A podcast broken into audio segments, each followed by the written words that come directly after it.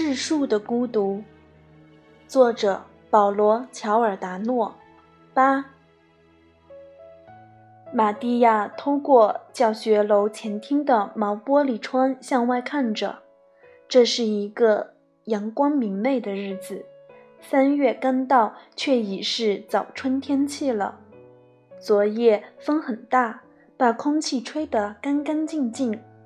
这风似乎还能吹走时间，使之飞快地流逝。玛蒂亚数着从他那里能看到的房顶。并想以此来估算出地平线到这里的距离。丹尼斯在他身边悄悄地注视着他，想要猜出他脑子里在想什么。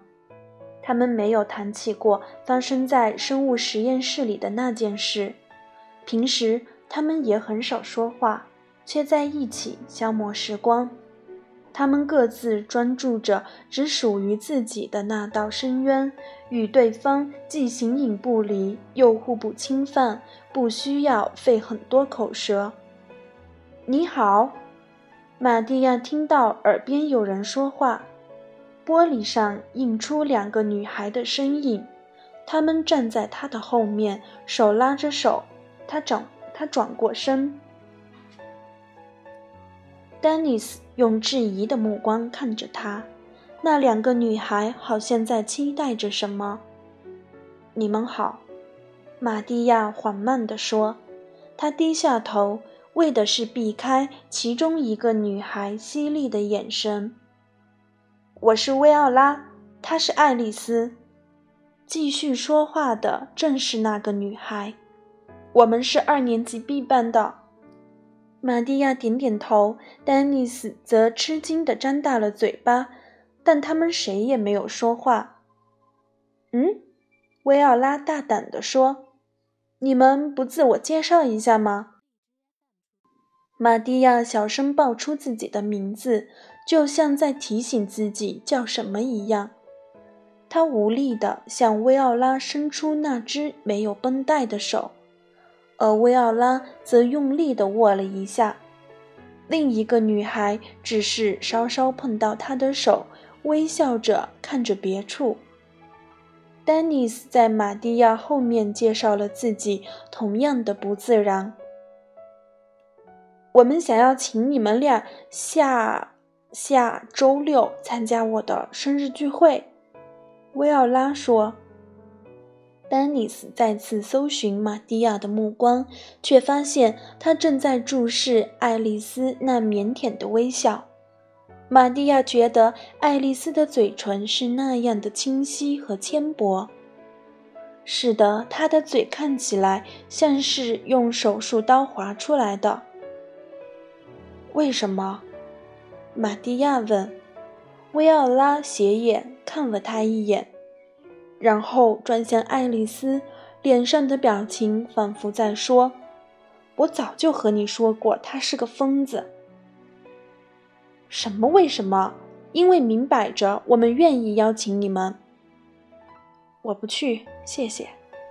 玛蒂亚说：“我去不了。”丹尼斯松了一口气，也赶忙说：“也赶忙说，我也去不了。”薇奥拉没有理他，全部精力都集中在手长绷带的男孩身上。